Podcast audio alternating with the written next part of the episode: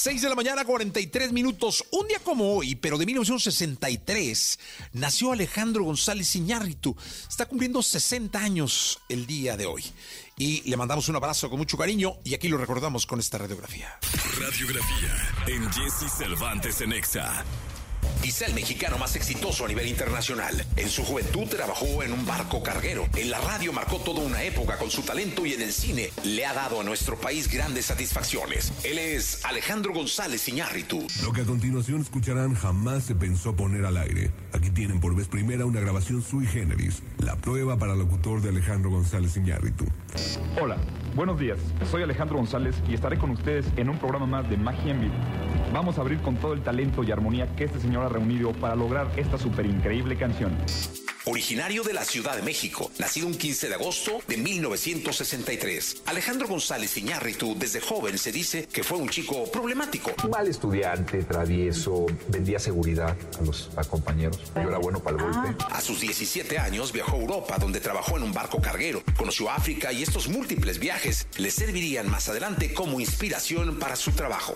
A su regreso al país, Alejandro decidió estudiar la carrera de Ciencias de la Comunicación y al mismo tiempo comenzaría a trabajar en la estación de radio WFM 96.9. Abandonó la universidad para dedicarse por completo a este medio donde su creatividad y talento marcarían toda una época en la historia de la radio de nuestro país. Estamos de regreso aquí en WFM, 2 de la tarde con 33 minutos. Tengo una distinguida visita de mi fino amigo Martín Hernández. Hola Martín, ¿cómo estás? ¿Qué tal Alejandro? Estamos descubriendo nuestras dos capacidades de baterista. Más adelante, la curiosidad de Iñárritu lo llevaría a adentrarse a la publicidad. Formaría a la agencia llamada Z Films, donde además de producir comerciales de radio y televisión, empezaría a escribir, dirigir y producir cortos, películas, anuncios y programas de televisión. A lo largo de cinco años que estuve, eh, digamos, haciendo publicidad, cinco o seis años, tuve la fortuna además de dirigir y producir y editar todo. O sea, no, no era un cuate contratado para dirigir ideas de otros. Yo creo que fueron 800 días de rodaje. Yo creo que en 5 o 6 años acumulé más tiempo en los sets y en edición que cualquier director de cine en México, de verdad. Y en 1999, Alejandro presentaba su ópera prima, una historia cruda y salvaje de la sociedad mexicana, Amores Perros, la cual sería estrenada en el Festival de Cannes, donde la crítica especializada la elogiaría. Amores Perros se convertiría en ese año en el filme más premiado en festivales y sería nominada a los premios Oscar como mejor película extranjera. Bueno, Amores Perros tuvo una resonancia importante. La verdad, yo no sabía dónde estaba parado, pero sí me di cuenta. La película más premiada de la historia. Es decir, creo que recibió noventa y tantos premios de todos esos festivales, que hay muchísimos, ¿sabes? Se convirtió en un fenómeno festivalero y eso, una especie como de revalorización de, de- de una industria, de alguna forma, una nueva visión.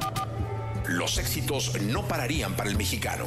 Llegarían 21 gramos, Babel, Beautiful y Birdman, con la cual ganaría su primer Oscar como director y donde dirigiría a grandes estrellas consolidadas de Hollywood como Edward Norton y Michael Keaton.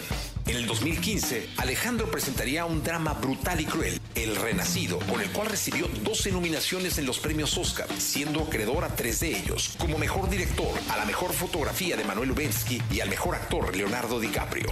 And the Oscar goes to Alejandro G. Inarritu.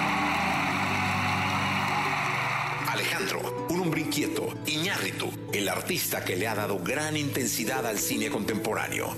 Él es Alejandro González Iñárritu.